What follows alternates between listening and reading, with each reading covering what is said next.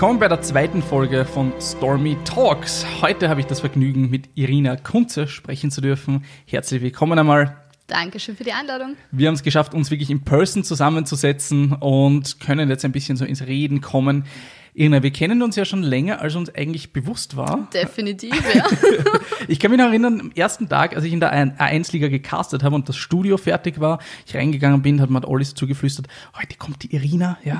ähm, wir wussten natürlich noch nicht, wer du bist, ja. Wer zur Hölle ist das? Ganz genau, ganz genau. interessant. Aber es war so das, okay, die hat das aufgebaut, die ist die Chefin, die hat was zum Sagen. Also war so der, der Gedanke, okay, man möchte einen guten Eindruck machen, Hemd reinstrecken, Haare irgendwie, irgendwie zurechtziehen, äh, dass das mal halbwegs ähm, ausschaut. Hat wahrscheinlich nichts gebracht, weil meine Backen so rot waren, dass es, dass es äh, komplett trumped sozusagen war. Ähm, und dann ist jemand in den Raum gekommen, dessen Gesicht oder deren Gesicht ich auf einmal gekannt habe. Und ich glaube, deine ersten Worte an mich war, warte, kenne ich dich nicht? Ja, wirklich. Das war echt so, wait, wait, wait. Magst du mal kurz erzählen, was da passiert ist? Ja, also ich bin halt einfach reingekommen und ich habe ja vorher nicht so viel mit euch zu tun gehabt. Natürlich habe ich gewusst, wer ungefähr ausgewählt wurde, aber ich habe halt Namen gesehen und halt die Lebensläufe gelesen, aber jetzt nicht irgendwie mit Fotos oder Sprechproben oder weiß ich nicht was. Und bin halt reingekommen und sehe ich dich, ich denke mal, ich kenne dich irgendwoher und so, verdammt, woher kenne ich dich? Und so, oh wait, du bist doch auch als Bertelsdorf, oder?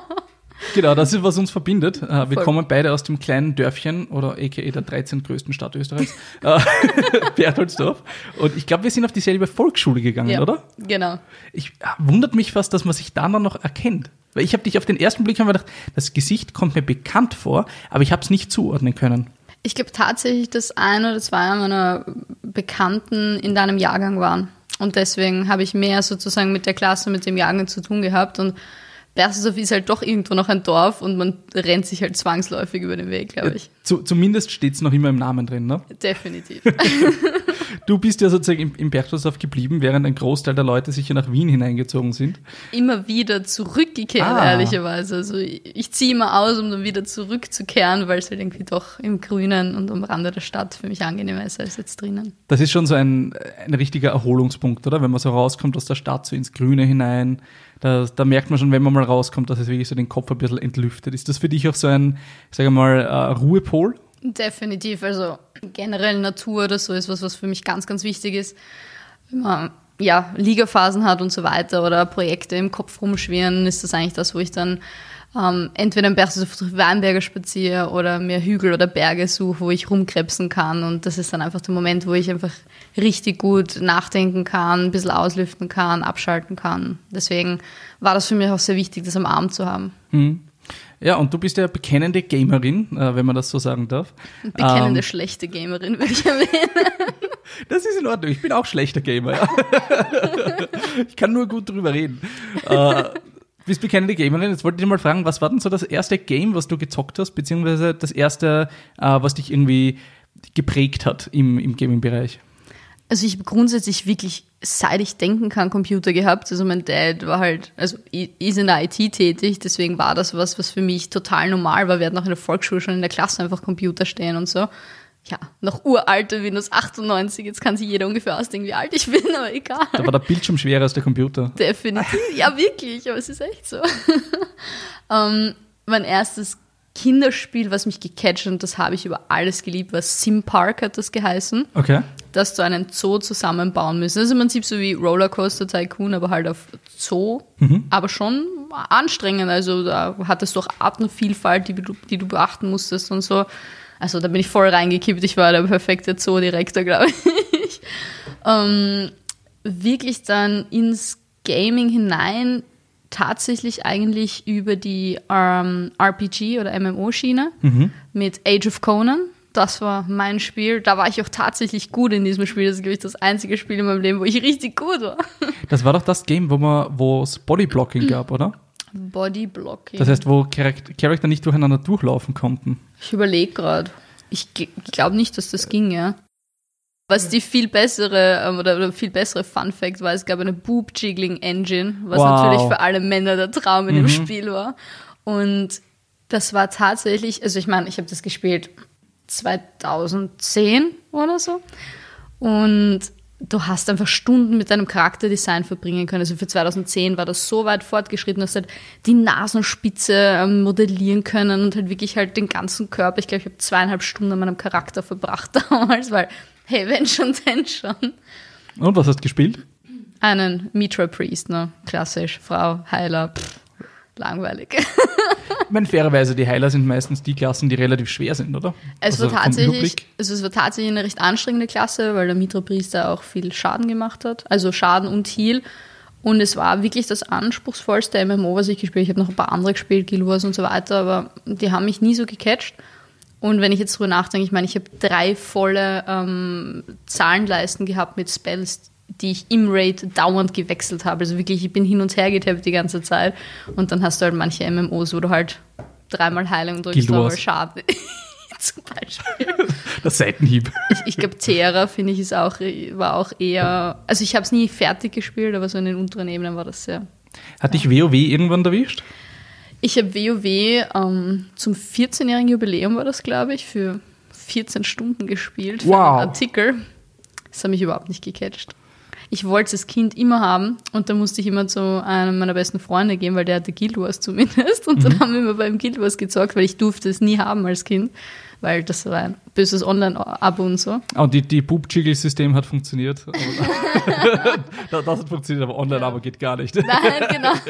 Nein, die Engine, da war ich doch schon deutlich älter. Das haben meine Eltern, glaube ich, nur so mitbekommen. Ah, okay. Nein, also MMOs und dann später halt E-Sports-mäßig ist LOL einfach mein Spiel, aber da bin ich einfach grottenschlecht, ich gebe es zu. Das, das ist in Ordnung. Der- Der Großteil der Spieler ist grottenschlecht und je, je mehr, äh, je bessere Spieler man fragt, desto schlimmer sind die Leute im Game. Ja.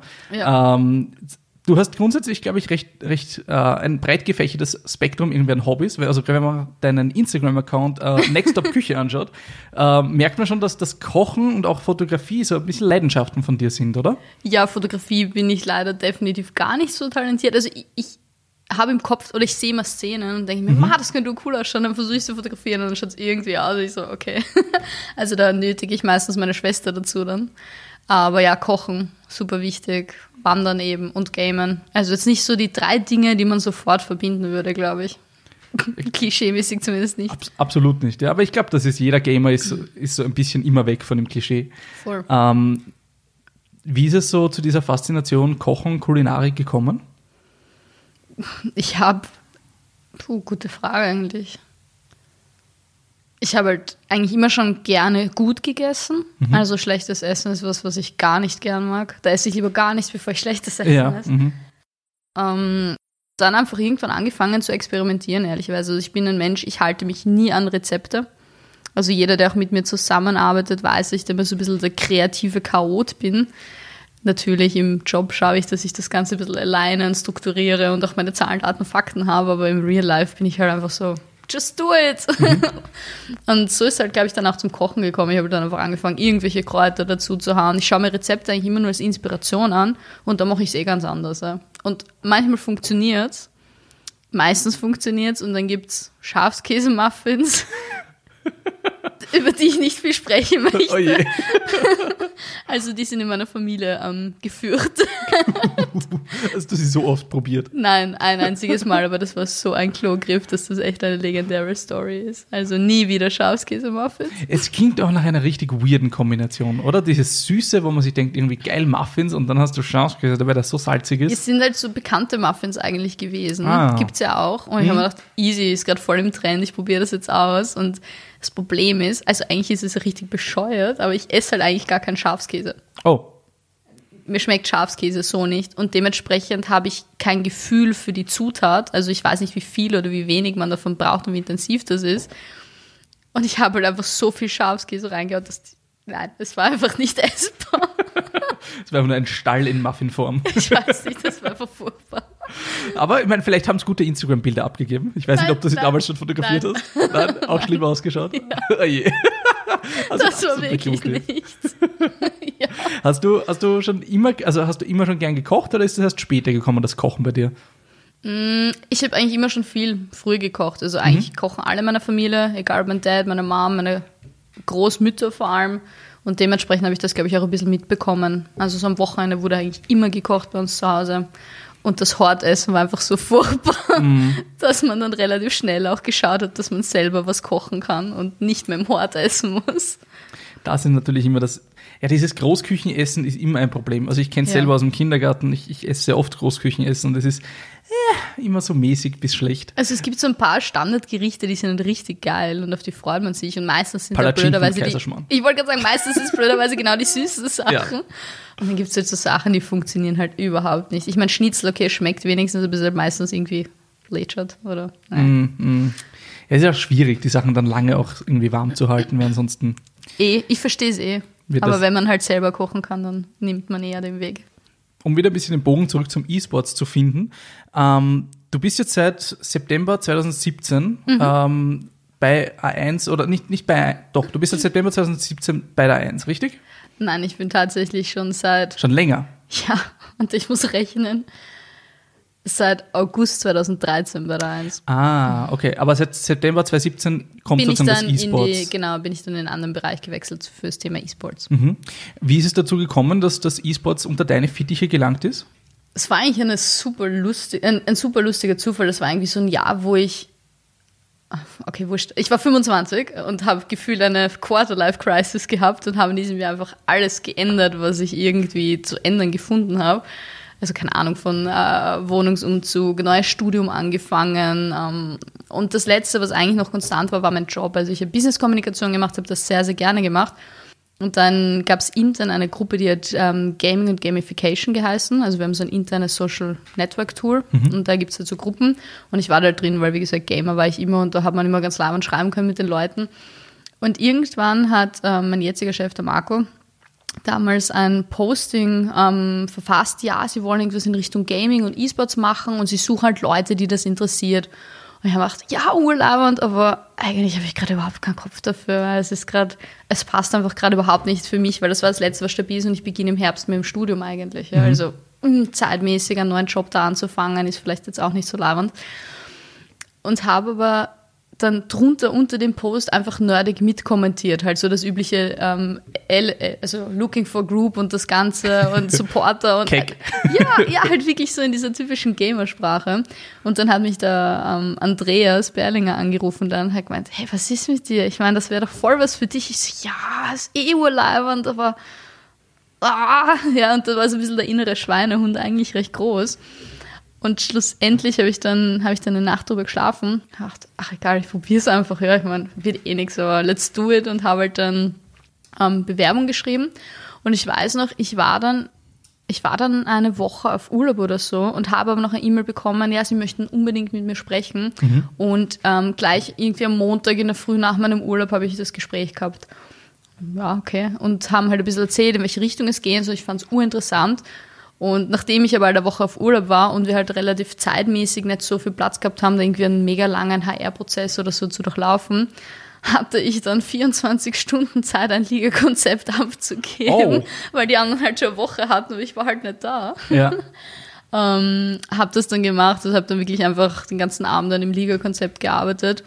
Und ja, ich bin es dann halt schlussendlich geworden und es war, also es war einfach mega und es ist, es war definitiv die richtige Entscheidung. Also da einfach an alle, wenn sich so eine Chance ergibt, man muss sie einfach nützen. Also ich bin so froh im Nachhinein, weil gerade in einem riesigen Konzern, so wie wir es halt sind, hast du nicht oft die Möglichkeit, etwas komplett Neues aufzubauen. Also du kannst schon viel mitgestalten, du hast natürlich deine ähm, Einflussbereiche und alles, aber wirklich zum Beispiel, so wie wir es gemacht haben, eigentlich eine neue Brand von null auf aufzubauen ja, und ein ganzes Geschäftsfeld okay, das kann man halt einfach nicht jeden Tag machen. Und deswegen, rückwirkend betrachtet, bin ich einfach so glücklich, dass mich der Andreas da echt angerufen und ein bisschen in den Hintern getreten hat, weil es wäre einfach richtig schade gewesen. Was glaubst du, was hat dich mehr qualifiziert oder herausgehoben gegenüber den anderen Leuten? Wieso bist das du geworden?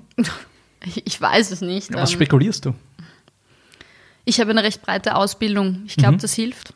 Mm, ich komme direkt aus der Szene, das war ein absolutes Auswahlkriterium. Also sie wollten unbedingt jemanden, der halt mit der Szene mm, Erfahrung hat. Und ich habe damals ähm, meinem Ex-Freund eigentlich zu verdanken, weil ich selber habe halt nur ein bisschen LOL gespielt, aber er war eigentlich der E-Sports Begeisterte. Also er hat halt wirklich, äh, wir haben halt dann in der Woche auch wirklich damals noch die ähm, EU-LCS geschaut. Mhm. Ähm, wir waren noch tatsächlich bei den, bei den EU-LCS Finals oh, in Rotterdam cool. und in ähm, Krakau waren die zweiten. Das heißt, ich hatte halt einfach auch Erfahrung mit dem Thema, mit den Events, wie ist es als Besucher dorthin zu kommen und habe das halt auch ins Konzept einfließen lassen können. Und einfach durch diesen breiten ähm, Marketing- und Kommunikations- und Projektmanagement-Background hat das halt einfach super gut gepasst vom Profil. Was war deine persönliche erste Schnittstelle zu E-Sports im Speziellen? Mm, ja, eigentlich wirklich das ähm, EU-LCS schauen. Also ich war bekennender Fnatic und Origin-Fan. Was sonst, oder? Natürlich, hallo X-Packy for Life, ja. ja. und Fabian und ich weiß noch, das, ich glaube, ich glaube, es war eh Fabian, ist er Niederländer, oder? Mhm. Ja, genau. Und ich glaube, die haben damals in Rotterdam im Finale gewonnen und oh. das war einer meiner E-Sports-Momente, ja, wo er oben gestanden ist mit der, ich weiß nicht, ob sie gewonnen haben, aber er ist einfach mit der, ich habe nur das Bild im Kopf, mit der Flagge oben gestanden und einfach das ganze Publikum, egal ob sie jetzt von, von ähm, den Niederlanden kamen oder von sonst wo, haben ihn halt einfach gefeiert vor diesem Heimatpublikum. Ja, und das ist halt Gänsehaut pur, wenn du da in so einer riesigen Stadthalle sitzt und da einfach mitfeierst. Da hatte ich sozusagen das E-Sports-Fieber gepackt. Ja, definitiv. Sehr cool. Was waren am Beginn, also du hast schon angesprochen, dieses in einem Tag Liga-Konzept mhm. ausarbeiten. Hast du da dir von anderen Ligen einfach was abgeschaut und das zusammengestellt, was dir am besten gefallen hat? Oder war das für dich eher ein, ich mache da mein eigenes Brainchild draus? Nein, also da haben wir natürlich, oder also in der weiteren Ausarbeitung dann erst recht, aber ich auch beim Konzept natürlich geschaut, welche Konzepte funktionieren schon international. Ähm, wir haben auch den Vorteil gehabt, dass wir tatsächlich in der 1-Gruppe nicht die erste E-Sports-Liga sind. Mhm. Das wissen gar nicht so viele, sondern die erste Liga ist eigentlich die ähm, damals VIP Adria League, jetzt A1 Adria League, die so ein halbes Jahr früher begonnen hat. Von denen habe ich mir natürlich auch einige Sachen abgeschaut, macht ja natürlich voll Sinn und habe aber dann zusätzlich versucht, meine persönlichen Erfahrungen mit dem Thema einfließen zu lassen. Also zum Beispiel bei dem Finalevent in Rotterdam, was mich richtig hart genervt hat, ist, dass ich als Zuschauer dort nicht so viel machen konnte. Es gab irgendwie einen Merch dran, es gab Hotdog-Buden oder was auch immer es halt zum Essen gab. Und du konntest davor, hast du so einen Tattoo-Stand gehabt, wo sie dir aber gesagt haben, kleb sie dir ja nicht ins Gesicht. Und das war nachdem alle sie schon im Gesicht hatten, oh, okay. weil du sie halt irgendwie nicht gescheit runterkriegst oder so. Oh. Und halt alle irgendwie dann am Montag halt mit den Tattoos, glaube ich, ins Büro gegangen sind im Gesicht. Deswegen. Gute ja. Werbeaktion, oder? Branding 101. Voll. Um, und, und eben solche Sachen, wo ich, wo ich gesagt habe, okay, das hätte ich als, als Zuschauer ähm, gern anders gehabt, habe ich halt dann einfach einfließen lassen ins Konzept. Und das ist, glaube ich, auch der Grund, um vielleicht auch den Bogen zu, zu uns zu spannen, was uns beim Gasometer-Finale auch so wichtig war, dieses, ich habe als Besucher auch rundherum ein Erlebnis, weil es war dann tatsächlich so, ich meine, das ist eigentlich ein, ich, ich, darf, ich glaube, ich darf das gar nicht laut sagen, das ist ein richtiger Frevel es ist dann bei einem von diesen zwei Finalspielen ist es dann in die Verlängerung gegangen. Also es war ein Best of Five und die haben halt einfach so ewig gespielt. Und es war so kalt in dieser Halle, weil einfach halt durch die Nebelmaschinen und es war auch draußen ziemlich kühl, mhm. dass wir einfach dann gegangen sind und aus dem Hotel das letzte Match über Twitch angeschaut haben. Das war ja. halt, weil es halt dann irgendwie, ich glaube, wir sind beim 2 zu 1 dann gegangen und dann ist echt noch 2 zu 2 gewesen und das fünfte haben wir uns dann echt und, und während dem 2 zu 2 sind wir eben mit der Bahn schnell ins Hotel gefahren, haben ja. einfach das fünfte Entscheidungsmatch dann gemütlich aus dem Bett im Hotel angeschaut. Sehr geil. Sehr geil. Ist genau das Gegenteil vom Gasometer-Event, wo, wo das, das du organisiert hast, ne? Wo es extrem heiß war. Ich würde sagen, wo es 45 Grad im Schatten hat. Das war hardcore, das war hardcore. Das war echt hardcore. Aber ich glaube, das hat man wirklich gesehen, dass das genau eben das, was du angesprochen hast, dieses, die Leute haben was zu tun. Ja, da waren Smash-Sessions, äh, es gab, was gab es noch alles? Es gab mehrere Stände mit, mit Fotografie und so genau. Geschichten. Es gab überall irgendwie kleine, kleine, einfach so kleine Gimmicks, wo man irgendwas zu tun hatte. Genau, also, und mir ist auch immer wichtig, weil ich sehe es halt auch, dass halt auch Begleitpersonen was zu tun haben, ja, weil es ist halt wirklich oft so, dass halt die Freunde oder Freundinnen, es müssen nicht immer nur die Frauen sein, aber es gibt ja auch Männer, die damit nichts anfangen können, halt mitgeschleift werden, weil sie halt mit müssen. Und dass die aber trotzdem halt was zu tun haben, wenn sie jetzt vielleicht nicht gerade das League of Legends äh, Match auf der Bühne interessiert. Ja. Ich meine, niemand möchte der Vater bei einem Justin Bieber Konzert sein.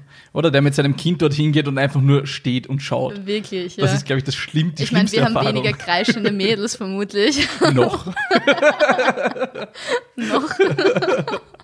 Wenn dann die gut aussehenden LOL-Profis kommen, dann, dann machen wir das schon. Der Bei einem Reckless, come on. Ah. Da kann man schon ein bisschen schreien. Den mag ich tatsächlich nicht. Nicht? Nein. Uh. Na, dann bleiben wir beim X-Pack. Das ist okay. Was waren so in der Anfangsphase? Weil ich muss sagen, ich habe die A1-Liga von Anfang bis, Voll. bis jetzt mitbekommen. Ja.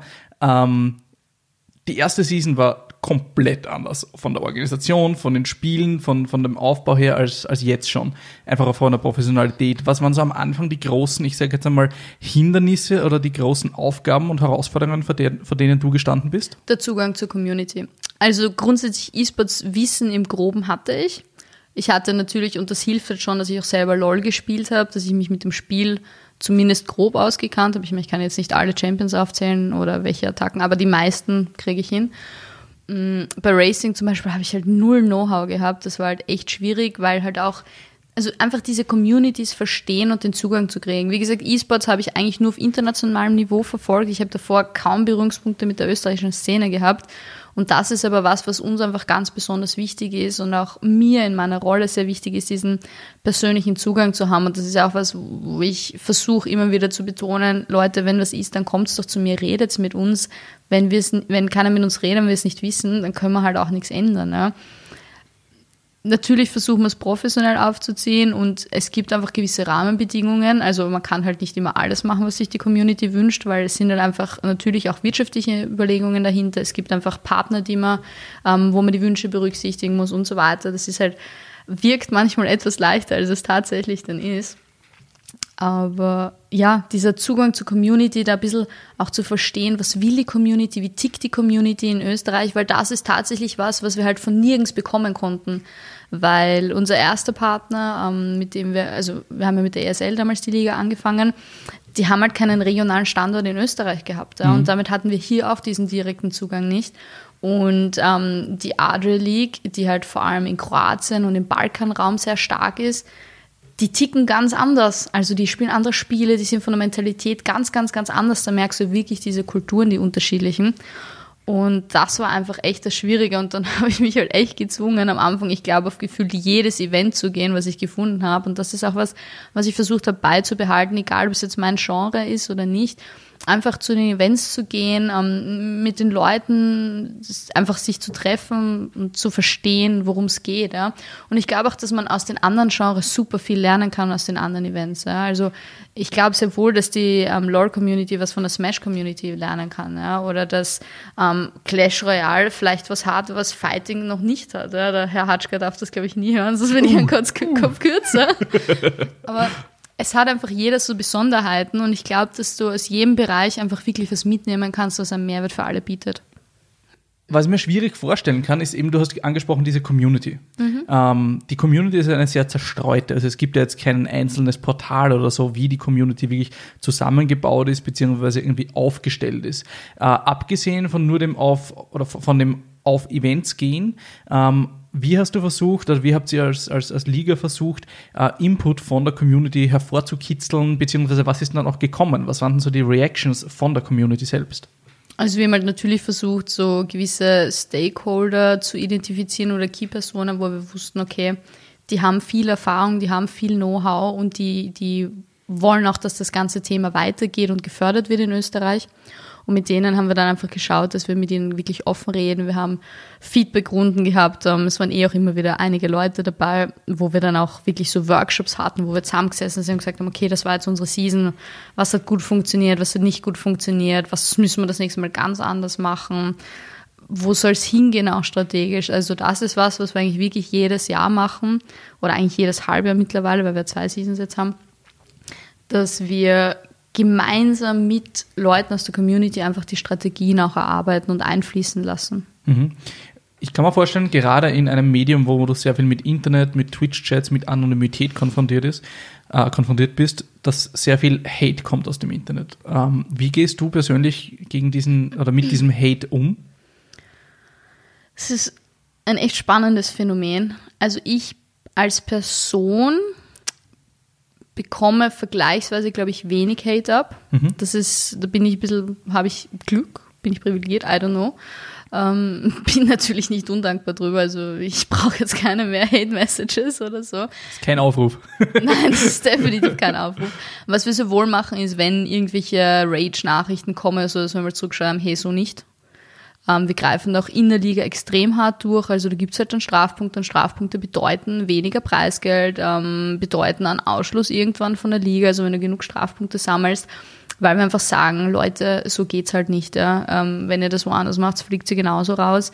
Es gibt einfach ein gewisses ähm, Maß an Respekt, was wir erwarten, weil jeder, der in dieser Liga mitarbeitet, und ich meine, du bist ja auch als, als Caster und auch immer wieder auch hinter den Szenen, Kulissen dabei, steckt da einfach so viel Herz und Zeit rein. Ja, natürlich ähm, bezahlen wir Caster und so weiter, aber du weißt genauso gut, dass das jetzt nicht, glaube ich, der, der, weiß ich nicht, Big Money ist und man davon leben kann. Es ist aber was, was ja einfach, was jeder von uns mit Herz macht, ja, weil es einem einfach wichtig ist, weil es Spaß macht. Und gerade dann muss einfach diese Grenze sein, dass die Leute dann einfach den Hate abbekommen. Wie kommen die dazu, ja? Konstruktives Feedback, super wichtig, bin ich die Erste, die sagt, bitte gebt uns das Feedback, aber es ist immer eine Frage, wie man dieses Feedback gibt. Mhm. Und was ich halt einfach gar nicht leiden kann, ist, wenn man dann Leute persönlich anraunst oder anmaunst. Ja, man kann natürlich mal, es kommt vor, dass gegen die Liga gehatet wird oder so, wenn es nicht gut läuft. Ja, es muss nicht immer alles rosig sein und ich brauche jetzt nicht immer nur, also es ist okay, wenn auch mal irgendwo Kritik steht, aber wie gesagt. Ja also ich muss sagen, da kann ich mich voll identifizieren damit. Also ich bin jemand, der zum Beispiel, wenn wir einen Cast haben, weiß ich, dass manche Co-Caster von mir immer wieder den Twitch-Chat offen haben. Mhm. Ich kann das nicht wenn ich den Twitch-Chat offen habe und dann Sachen lese, die irgendwie hating sind und dann von Leuten sind, die eh, weißt, da steht dann Dragon Slayer 666, ja, und der sagt, ah, was ist denn das für ein blades Arschloch, ja, der da, was auch immer, ja, das, das zieht mich runter. Also da, das ist echt was, was einen dann irgendwie trifft, obwohl es jetzt nicht irgendwie persönlich oder sonst was ist, aber, aber ich muss zum Beispiel solche Sachen echt ausblenden, weil ansonsten merke ich, okay, das, da geht's mir nicht mehr so gut. Also wenn man, gerade von den Homecasts ja. habe ich stark gemerkt, wenn man daheim ist, hat man halt leicht einmal den Chat nebenbei offen, ja, weil im Studio geht's nicht. Ähm, und manchmal liest man einfach Sachen, weil es kommt immer irgendwas, because it's the Internet. Genau. Äh, und ähm. wenn du einfach das falsche Einstecktuch hast, ja, voll wurscht, aber dann ist das, weiß ich nicht, was für ein Tuch von weiß ich nicht. Genau, genau. Das heißt, aber du persönlich kriegst eher wenig, wenig Hate ab und kannst damit eigentlich ganz, ganz gut umgehen ich, ich habe es mittlerweile gelernt, damit umzugehen. Ja. Also am Anfang war schon was, weil ich halt nicht, also hm, ich habe selber einfach früher, auch beim Spielen, ja, natürlich warst du im Internet unterwegs, aber wie du sagst, du bist halt so weitgehend anonym, bis du halt sagst, es ist, also du sagst, wer du bist. Ja? Genau. Aber du hast halt einfach auch als Spieler diesen ein bisschen anonymen Schutz und musst halt nicht jedem auf die Nase binden, wer oder wo du bist. Ja, natürlich habe ich mich korrekt verhalten oder so, aber damit kriegst du halt auch weniger Hate ab oder stehst nicht so stark als Person im Vordergrund. Ja. Mit dem Wechsel dann in diese Position war ich schon, also ich bin jetzt nicht irgendwie, weiß ich nicht, super famous oder irgend sowas, aber du bist halt schon sichtbarer. Und wenn halt irgendwas nicht passt, weißt du, okay, ich bin schuld dran, so ungefähr. Ja. Und das war schon eine deutliche Umstellung und auch dieses Sichtbarsein war eine deutliche Umstellung für mich, weil man sieht, ist halt jetzt eigentlich mein Nickname mit meinem realen Namen untrennbar verknüpft und wir wissen alles, Internet vergisst nie so ungefähr. Ja. Das heißt, wenn halt dann irgendwo ein super labendes Foto von dir von irgendeinem Event als Schnappschuss ist, ja, es ist immer noch da und jeder, der den Charity-Stream gesehen hat, kennt halt mein wunderbares Just Dance-Video, ja. Und das sind halt so Sachen, wo du denkst so, ach Gott, ja. Und der Hate, ja, es tut weh.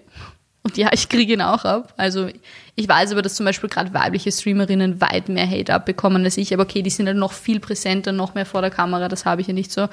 Aber natürlich tut der Hate weh und es ist definitiv kein schönes Gefühl. Wobei ich aber schon noch sagen muss, Männer kriegen genauso einen Hate ab, wie du sagst. Also ja, als Frauen kriegst du, glaube ich, den Hate einfach anders ab oder in anderen Kategorien, aber es kriegen beide einfach Hate ab und das ist schon was, wo ich sagen muss, das verstehe ich nicht, warum man das so sein muss. Mhm. Also das ist eher auch ein Thema, über das ich gerne mit dir sprechen wollen würde, weil wir hatten das schon öfters im, im Podcast angesprochen, ob wir gerade über Gender-Themen und so im Gaming-Bereich mhm. einfach reden wollen. Und dann haben wir uns irgendwie dazu entschlossen, wir sind drei Dudes, die dann über Gender-Themen reden und irgendwie passt uns das nicht so wirklich. Ja? Ähm, und jetzt wollte ich das Thema einfach mit dir so ein bisschen anreißen, wie, wie du das Ganze wahrnimmst, weil wir haben ja eigentlich immer einen größeren Anteil an Frauen und weiblichen Gamerinnen. Also es gibt gerade im, im App-Gaming-Bereich sind sogar mehr Frauen als Männer.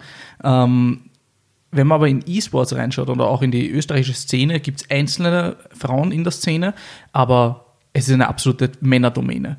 Woran glaubst du, liegt das? Hm, schwierig. Also jetzt bei den Zuschauern sieht man, glaube ich, auch, dass der Frauenanteil immer, immer stärker wächst. Also wir haben es auch in unserer Nielsen-Studie gesehen, dass da der Frauenanteil durchaus schon höher wird. Bei den Gamern ist es ja schon fast ausgeglichen mittlerweile. Ich glaube so 54, 45 Prozent. Mhm. Das geht jetzt nicht auf 100, aber du weißt, was ich meine. Der, der Rest sind dann non-binary genau, oder was auch immer. Genau, noch. exakt, exakt. ähm, da geht es in die richtige Richtung, aber wenn du halt in der Zielgruppe halt bist, die Gaming betrifft, also 16 bis 36, sagen wir jetzt mal, bei den Spielerinnen ist es halt wirklich, also gerade bei den Casual-Spielern, wie gesagt, höher, bei den Zuschauern schon deutlich weniger Frauen. Und wenn du jetzt bei uns bei der Einzige anschaust, wie viele Frauen spielen mit? Zwei vielleicht? Aktuell würde mir nur die Malis einfallen. Ich wollte gerade sagen, also in der in, in, League of Legends ist es genau eine. Genau, die Marie früher, ist mehrere. Genau, genau. Jetzt halt mit der Malis. Ähm, ich weiß ja nicht, ob bei den Fortnite-Spielern, das sind so viele, da weiß ich nicht. Und da also siehst du auch teilweise sicher. Nicknames. Ja. ja. Ähm, aber es ist halt, es ist eine Handvoll. Und das ist halt wirklich, wirklich wenig ich kann echt nicht sagen, woran es liegt. Ich habe auch immer wieder schon überlegt. Ich persönlich bin zum Beispiel halt kein Mensch, ich mag keine Female-Only-Turniere. Mhm. Aber ich bin es auch gewohnt, mich in männerdomierten Umwelten, zum Beispiel auch mein Job, ja, also wie du siehst, das sind das meiste halt einfach Männer, mit denen Absolut. man arbeitet und deswegen habe ich damit auch keinen Stress, mich da mit denen irgendwie zu matchen. Ich verliere, ist eh wurscht, weil ich einfach schlecht bin. Aber wenn du gut Im bist. Im Gaming zumindest. Im Gaming, ja. ja. Es geht jetzt ums Gamen. genau. Aber wenn du zum Beispiel wirklich gut bist, oder sagen wir, ich wäre wirklich ein guter Spieler, dann würde ich auch in Mixed Teams lieber spielen wollen als in Female Only. Ich finde es einfach angenehmer. Was glaubst du, müsste, was, was, was kann eine A1-Liga, was kann eine Szene an sich tun? Welche Systeme müssten geschaffen werden, dass es attraktiver wird für Zuseherinnen? Ah, für Zuseherinnen. Hm. Ich glaube, dass viele einfach auch gar nicht wissen, dass es das gibt, weil es mhm. einfach nach wie vor nicht im Rollenbild und das ist leider immer noch ein Thema ist. Weil zum Beispiel nehme ich als Beispiel, wenn ich nicht meinen damaligen Freund gehabt hätte, wäre ich nie zu einem Thema gekommen. Mhm. Auch als Zocker, weil ich habe halt gespielt, aber ich habe nie zugeschaut. Ja? Das heißt, es ist natürlich eins, eins der Themen, das Ganze vor den Vorhang zu holen und das ist das, was wir auch immer wieder probieren, sei es jetzt mit Medienpartnern, sei es jetzt aber auch mit den Artikeln, die wir machen. Ja? Natürlich auch die Leute, die du hast, einfach auch schon noch ein bisschen ins Rampenlicht zu rücken, um zu zeigen, hey, schau, das ist eine Möglichkeit. Und das, was aber schon wichtig ist, es muss nicht jeder Spielerin werden. Ne? Schau dir die Szene an, die Yvonne, die einen wahnsinnig geilen Job macht, ja, als Gender-Beauftragte. Mhm. Schau dir die Theos an, die Jenny. Ich bin auch eine Frau, also da gibt es auch wahnsinnige Vielfalt. Ähm, Schülerliga mit der Maria zum Beispiel, oder die Laura, die sich da auch super engagiert wie gesagt, bei den Spielerinnen eben, Malis jetzt vor allem, da gibt es schon einige, aber es muss ja eben nicht jeder Spieler sein. Kann ja auch Caster werden, ja? oder wie die Laura, die halt ähm, für uns zum Beispiel die, die Talk-Formate halt dann macht. Ja? Da gibt es, glaube ich, ganz, ganz viele. Die Becky, die halt auch immer wieder als Host oder Moderatorin da aktiv ist. Das ist vielleicht, das ist vielleicht wirklich was, was man noch mehr hervorkehren muss, dass es da einfach so eine wahnsinnige Vielfalt in dem Bereich gibt, dass, glaube ich, für jeden was dabei ist. Hm. Das heißt, du meinst, man sollte mehr einfach auf Frauen sozusagen als, als Vorbilder oder als, als, ähm, als, als nicht unbedingt das Vorbild. Ja, einfach den Weg zeigen, genau. wie es funktioniert, ja, und zu sagen, hey, schau mal, das ist es, ja. Und so, so vielfältig ist der Job vielleicht, ja. Ich bin der vollkommenen Überzeugung, dass den TO-Jobs sowohl ein Mann als auch eine Frau machen kann. Absolut, ja. Tut sich da was? Also merkt man, ich, ich habe jetzt nicht alle Analytics von irgendwie Zuseherinnen äh, und Zuseherzahlen. Ähm, tut sich da was? Gehen wir in eine Richtung, wo man sagt, okay, es, es interessieren sich mehr Frauen dazu oder ist es mehr so ein, ähm, eine Baseline, die eigentlich äh, relativ gleichbleibend ist? Schwierig, weil es keine offiziellen Vergleichszahlen gibt. Mhm. Aber wenn man jetzt zum Beispiel das Thema Gaming hernimmt, sind die Zahlen sehr wohl gestiegen beim Frauenanteil.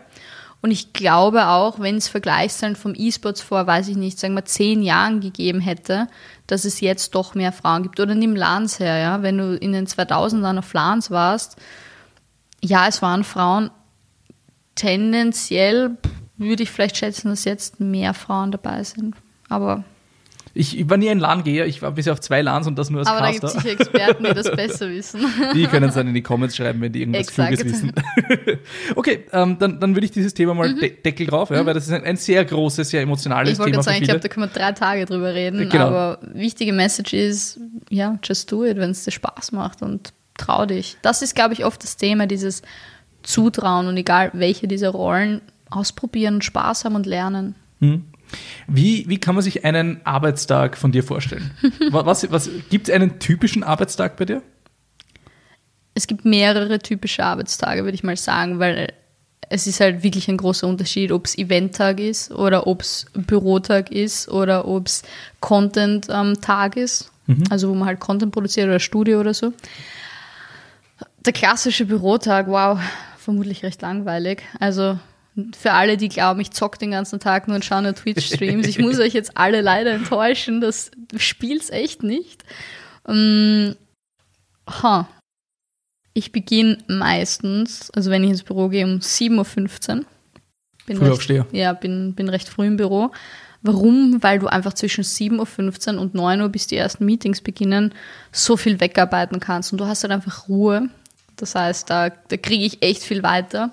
Und vor allem, wenn ich irgendwas zum Texten habe, also irgendwelche Landingpages, ähm, Artikel, Marketing-Sachen, Präsentationen, das ist alles, was ich gleich in diesen einen, dreiviertel Stunden so gut wie es geht erledige. Ähm, was ich meistens schon davor am Weg mache oder gleich als erstes, bevor ich noch mit dem Texten anfange, ist einmal kurz die E-Mails zu sortieren, zu schauen, was ist super wichtig reingekommen, was muss ich machen oder so weiter und einmal in meinen Kalender werfen, weil ich weiß grundsätzlich nicht, welche Meetings ich, also schon welche, aber wann ich jetzt wo ungefähr sein muss, schaue ich meistens sogar schon am Vorabend nach, weil Outfit, ne?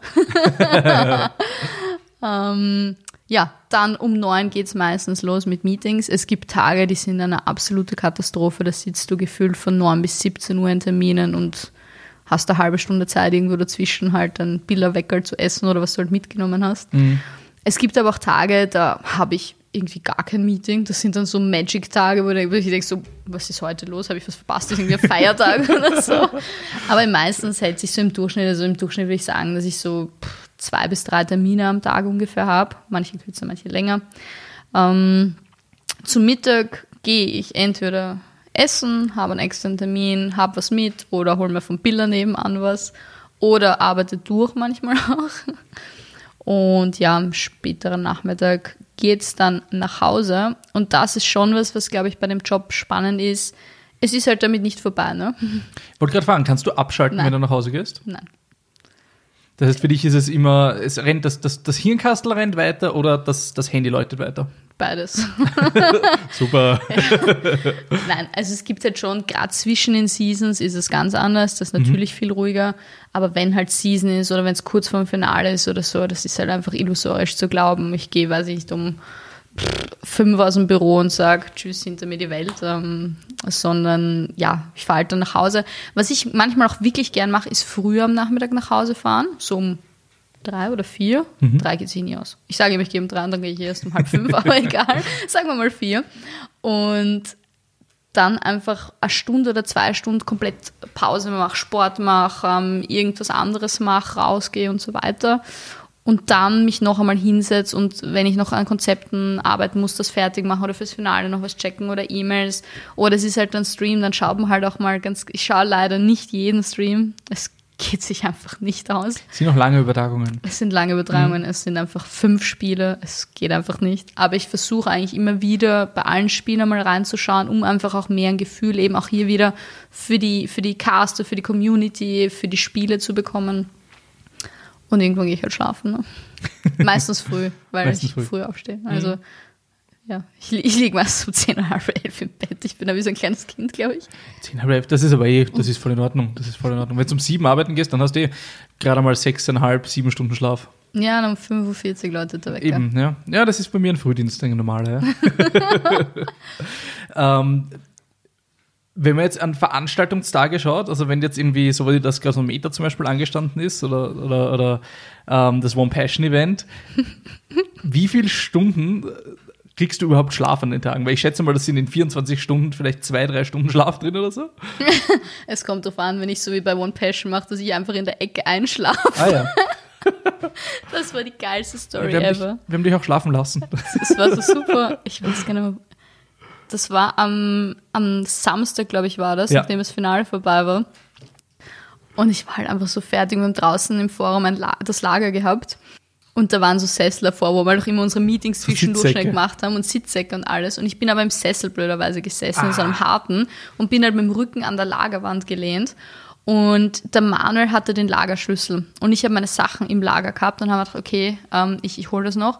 Und habe kurz auf den Manuel gewartet. Und der Manuel so, ja, er muss auch ganz schnell wem helfen. Er ist in fünf Minuten da oder Mhm. gleich wieder da. Also für alle Zuhörer, wenn der Manuel sagt, er ist gleich wieder, da, vergesst es. Bei Live-Events ist das nie so. Und ich so, ja, okay, wurscht, ich warte halt und setze mich halt hin und bin halt einfach in Sitzen im Sessel einfach eingeschlafen, weil ich halt einfach so kaputt und fertig war. Und irgendwann spüre ich halt nur so, wie irgendwer an meinen Füßen rüttelt. Ja.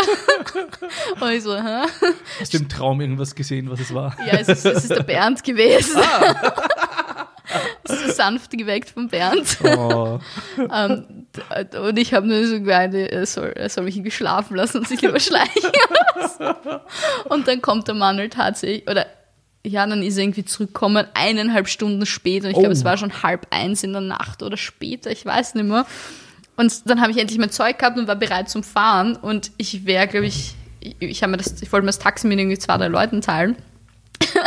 und gehe voll happy, dass ich endlich mein Zeug habe, in die große Gösserhalle halt rein, wo das Finale war. Und es ist halt einfach keiner da. Ja, da war dann zu. Na, es war, ich bin allein drinnen gestanden. Also ich konnte rein mit meinem Badge, Ja, ja. aber es war halt keiner mehr da. Und ich so, ja, wo sind denn alle? Ja? Und denke, was gibt's denn nicht? Ja? Und gehe halt drüber und suche die ganze LAN, also von, von Planet One, von Red Bull, die ganze LAN ab nach den Leuten, die ich kenne. Ich habe sie nicht gefunden. Ja? Dann rufe ich ihn Marco an, wo zur Hölle er denn ist, ja? weil, hallo, ist er nicht rangegangen. Ja? Dann hat mich der Uwe von Austrian Force gefunden und ich war schon kurz vorm Heulen, weil ich Oh. einfach so müde und so fertig war und ich gedacht habe, sie haben mich einfach li also vergessen und sitzen lassen. Dann habe ich der Uwe gefunden, hat, glaube ich, meine Panik und meine Fertigkeit gesehen und hat dann den Stocki angerufen und der war aber gerade in einem Red Bull Update noch irgendwie und na, äh, und dann habe ich, glaube ich, eh euch gefunden oder so, ja. Genau. Und das war ich so, so wow. Ja, du hast so friedlich ausgesehen, als du da geschlafen hast. Weil wir haben gewusst, die letzten zwei Tage waren hart. Oder wahrscheinlich die letzte ganze Woche. ähm, und dann war alles vorbei, alles unter Dach und Fach. Das, das war halt echt ein uncooles Gefühl, so wow, du bist jetzt hier echt alleine gelassen worden. Also ich bin wirklich lonely vorgekommen. Oh. Hättest von uns träum- träumen können.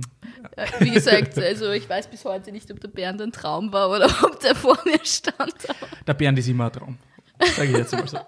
Als jemand, der den Bernd schon lange kennt. Definitiv, definitiv. Aber ja, nein, also man nutzt dann jede Minute, die man irgendwo finden kann. Sehr schön. Ähm, es kommen ja in die Liga jedes Jahr neue Spiele dazu, neue fallen raus. Ähm, es ist immer so ein bisschen ein, ein, ein, Kommen und Gehen von größeren, auch, auch von größeren Spieltiteln. Ähm, jetzt, wo Fortnite so ein bisschen die Barriere zu Shooterspielen äh, durchbrochen hat. Was für ein Potenzial siehst du in Valorant? Ähm, und kannst du es dir vorstellen, dass es einmal in die Liga kommen würde? Wie sneaky, da hat er die Shooter-Frage eingebaut. Wow. Sehr. Also grundsätzlich haben wir bei der 1-Liga eine No-Real-Graphic-Shooter-Policy. Das klingt jetzt so absolut geschwollen und mühsam, aber es ist, was es ist einfach. Ja. Also es geht uns darum, wir wollen einfach keine Headshots mit spritzendem Blut in, und das ist, glaube ich, der größte Punkt, absolut realistischer Grafik auf einer Leinwand zeigen, wo die Leute deswegen jubeln. Also ich weiß, für uns als Gamer ist das ähm, sozusagen normal, ohne dass wir jetzt irgendwie gewalttätig sind oder so, aber wir wissen, das ist nicht Realität, ja, das ist Fantasie und ähm, es ist ein Spiel und der steht nachher wieder auf und respawnt. ja. Und das sind Einsen und Nullen in Wahrheit. genau. Ja. Aber wenn du von außerhalb kommst und du siehst das und jetzt schau dir die heutigen Grafiken an, ja, schau dir vom Battlefield die Grafik. Okay, früher waren das halt irgendwelche Pixel, die du halt da erschossen hast, ja. Aber wenn du dir die heutigen Grafiken anschaust, ist das halt einfach wirklich erschreckend nahe an der Realität dran. Es ist nicht nur einmal passiert, dass große News-Outlets Videogame-Footage als irgendwelche Ja. Kriegsszenen oder so gezeigt haben. Ja. Deswegen, und das ist halt einfach das, wo wir sagen, das passt für uns nicht und das passt auch tatsächlich für unsere Partner halt einfach nicht. Klar. Und da ziehen wir halt die große Linie. Valorant ist was, was man sich definitiv anschauen muss, sollte als Ligabetreiber. Weil Valorant ist für mich so genau, also ich meine, die machen die haben ja Valorant mit einem absoluten Idee designt. Es gibt kein Terrorist und Counter-Terrorist, Genau. es gibt halt den Spike, das heißt, du spielst irgendwelche Hacker, die Ahnung, irgendein Element oder was stehlen. Ich habe es noch nicht gespielt. Ähm, die Waffen sind total comichaft gehalten, genauso wie die Grafik, die total simpel für Gameplay-Reasons gehalten ist, aber glaube ich gleichzeitig auch so ist, dass du eben, du hast keine Bluteffekte, du hast Sprays, dass es witzig ausschaut, die Characters sind irgendwie poppy. Ähm, Also Riot hat das verdammt gut gemacht. Also die haben da echt einen super Job gemacht, sich anzuschauen, was sind so die Barrieren für, für viele Firmen, für viele Veranstalter und haben die echt sehr gekonnt rausgenommen. Also Valorant ist da definitiv eine äh, grafikfreundlichere Alternative. Das Wort macht jetzt keinen Sinn, aber du weißt, was ich meine, glaube ich. Genau, also es geht eher noch in diese comichafte Richtung und eben nicht in dieses Genau. Real Life. Ist aber da definitiv, glaube ich, schon ein Stück näher, also Ja. deutlich näher an CSGO als jetzt Fortnite zum Beispiel. Absolut, absolut. Also auch von, von, vom Spielgefühl her, Genau. klarerweise. Also das trotzdem dieses Rush A, Rush B und so, was du halt kennst, dieses Gefühl, was Ja. du in Fortnite einfach nicht hast. ja, noch dieses langsame Abnehmen. Aber das ist, ich meine, es ist dasselbe Spielprinzip, würde ich jetzt sagen, Genau. wie, wie CSGO. Genau. Sehr, sehr viel gestohlen worden, würden, böse Zungen sagen. Ähm, und in- innovativ umgesetzt, würden Genau, andere sagen. genau. er, er entwickelt, erweitert. Ah, das ist es. ähm, wir haben jetzt Riot als Publisher angesprochen. Äh, was sind für euch als Organisation so die größten Herausforderungen mit Publishern? Ähm, es kommt darauf an, welche Publisher. Es gibt einmal Publisher, denen musst du mal, ähm, puh, wie sage ich das, denen, denen musst du mal sagen, wie cool und wie, wie leibend eigentlich der österreichische Markt ist. Weil halt für viele ist halt der deutsche Markt natürlich der große. Ich meine, es ist zehnfache ähm, Basis, würde ich mal sagen, an, an Spielern da. Ziemlich genau, ja. Ähm, das heißt, das ist, ist schon teilweise eine Herausforderung, wenn du dann plötzlich einen Call hast mit jemandem, der halt in, äh, weiß ich nicht, LA sitzt, ja, und du sagst ihm, ja, wir sind da aus Österreich, na, wir, wir hätten da eine Frage, dann Fragt sagt er nach den dir, Kängurus? also, das ist, ist noch nicht passiert, aber er sagt also, aha, naja, okay, wie sieht neuer Markt aus? Ja, oder letztens Ja. erst haben wir, ging es dann auch um die Preisgestaltung im Markt und ähm, Verwendung und was weiß Also du musst halt oft dem Markt einfach erklären, was wichtig ist, glaube ich auch. Und das hilft sehr wohl, glaube ich, auch Österreich ein bisschen mehr auf der Landkarte der Publisher einfach ein bisschen präsenter zu machen. Es gibt aber durchaus Publisher, die Österreich sehr wohl als, als Testmarkt sehen für den deutschen Markt zum Beispiel. Also die da einfach so, okay, das ist im Prinzip Deutschland in klein. ähm, jetzt vom, vom Spieltechnischen her die da auch sehr viel ausprobieren und bereit sind, da auch wirklich einfach was zu machen. Und das Zweite ist halt einfach die, die Abgrenzung mit der Rechte, also mit den Rechten. Das heißt, manche Publisher sind da sehr, sehr restriktiv, was ihre Rechte angeht, was natürlich verständlich ist, ihre IP und manche haben da halt kaum Vorgaben, was es für uns auch wieder schwierig macht, ja, weil gar, also wenn du wenig Ruleset hast oder wenig weißt, was du tun kannst, musst du halt jedes Mal wieder nachfragen. Ja. Und da ist bei uns einfach die größte Herausforderung einerseits natürlich ähm, Preisgelder ist immer ein Thema, ähm, Sponsorpartner sind immer wieder ein Thema und allen voran ähm, die lineare TV-Übertragung. Okay. Ähm, wenn wir uns jetzt mal die österreichische Szene anschauen, wo glaubst du liegen die Stärken in der österreichischen Szene? Die österreichische Szene ist sehr vielfältig. Also es ist extrem spannend zu sehen, wie sich auch die Vereine unterschiedlich aufgestellt und positioniert haben. Ich finde es auch extrem cool, wie sich die Vereine in den letzten Jahren einfach mehr organisiert haben. Also wenn du einfach siehst, vor drei Jahren der Social Media Auftritt von manchen Organisationen oder die halt auch wirklich Vereine gegründet haben dann, da hat sich wahnsinnig viel getan. Und dass die österreichische Szene doch einfach eine Szene ist, die eben sich auch gerne trifft. Und das ist, glaube ich, das, was, was ein extrem starkes Asset ist, dass die Leute zu den Events kommen, egal ob es jetzt das eigene ist oder das andere, weil man einfach ähm, gemeinsam sich sehen will, weil man das gemeinsam erleben will. Vielleicht, weil man nachher gerne ein bisschen gemeinsam sudern will auch. Eh, eh klar, ja, Österreicher. Raunzen. Ähm, einfach dieses, wir, wir treffen uns, haben eine leibende Zeit. Und das ist, glaube ich, auch, dass dieses gemeinsam was feiern und gemeinsam sich freuen, das ist was, so für Österreich halt einfach bekannt ist. Was würdest du sagen, was braucht unsere Szene noch? Was fehlt? Zusammenhalt. Inwiefern zwischen den Orgas oder zwischen den einzelnen zwischen Leuten? allem, ehrlicherweise. Also es fehlt noch ein bisschen so von dem her, was ich jetzt sehe. Also ich habe da natürlich meine ganz eigene Brille, ja. Ähm, aber es ist einfach der Zusammenhalt untereinander und das ist, glaube ich, auch was, was auch immer wieder diskutiert wird, dieses man sollte, und da nehme ich mich auch an der eigenen Nase, wenn wer andere ein geiles Event auf die Beine stellt, dann sollte man sich für die österreichische Community freuen, dass da einfach ein geiles Event da ist. Ja? Ähm, weniger schauen, okay, ein bisschen, also auch den Neid teilweise rausnehmen, das ist halt einfach da und auch ähm, wenn es dann um die Spieler geht, also von Spielerseite fehlt halt einfach die Loyalität und die Struktur noch. Mhm. Also es gibt halt sehr, sehr wenige Vereine, die wirklich auf Nachwuchsarbeit setzen. Ähm, es gibt auch wenig Struktur generell noch in Österreich, was aber auch natürlich der, der politischen und der rechtlichen Lage natürlich zuzuschreiben ist, weil du halt einfach diese Regelungen nicht hast, wie du es im klassischen Sport hast. Und das ist aber was, glaube ich, was das Ganze noch unweit mehr professionalisieren und vorantreiben könnte.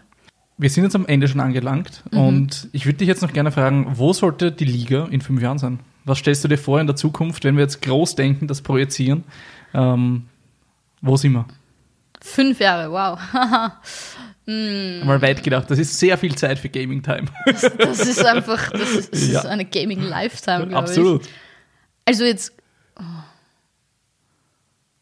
Es ist echt schwierig, weil ich meine, Stadthalle wäre eigentlich dieses Jahr schon das Ziel gewesen, wenn da nicht ein paar Sachen dazwischen gekommen wären. ja, danke.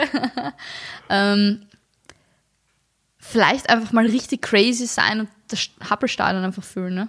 Ich meine, es ist Auto, es ist ein absoluter Horror für jeden Event-Organizer und der Manuel wird jetzt gerade die Krise bekommen, sie denken ohne mich, ja, aber ähm, wie geil wäre das eigentlich dort, wo halt dann, weiß ich nicht, sonst Ed Sheeran oder Pink oder weiß ich nicht, wer rumtanzt, wenn du dort einfach E-Sports hast oder so wie es zum Beispiel beim, ich weiß nicht, ob du Beachvolleyball halt eben Bitte. schon mal selber erlebt hast auch, das ist einfach so ein ungemein geiles Feeling, wenn du dorthin gehst und diesen, diesen, ja, diesen Charakter und dieses, dieses Festivalmäßige, Eventmäßige, imposante Gänsehaut-Feeling, das muss es, glaube ich, werden. Ich wünsche mir Kampfgesänge für die, für die verschiedenen Teams. Kampfgesänge? Die, die, die mehr sind aus Black Lion, wie im letzten Finale. Die haben uns so ins Ohr gebrüllt, das war ein Wahnsinn.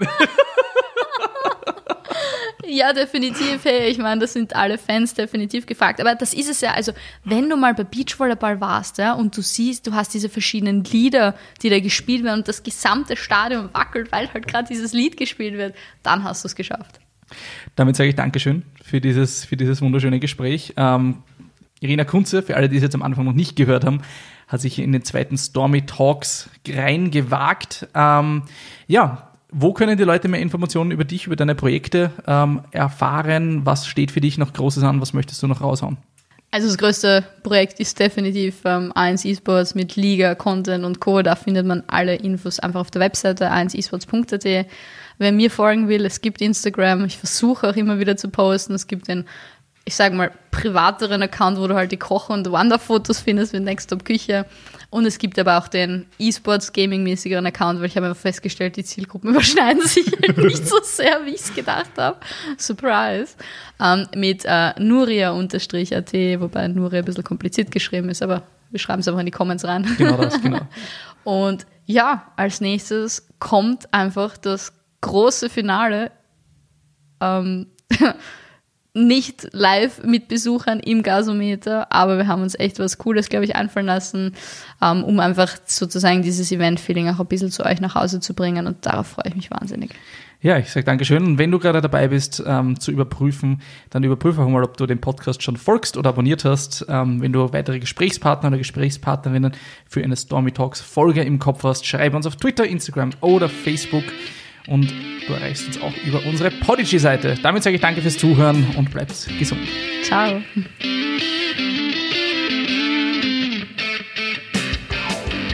Das war euer Stormy Elephants Gaming Podcast. Bleibt immer auf dem neuesten Stand und folge den Stormy Elephants unter @stormyelephants. Hat dir die Show gefallen? Dann teile sie mit deinen Freunden oder hinterlasse uns eine 5-Sterne-Bewertung auf iTunes und einen Kommentar auf unseren Social-Media-Kanälen. Bis zum nächsten stürmischen Freitag.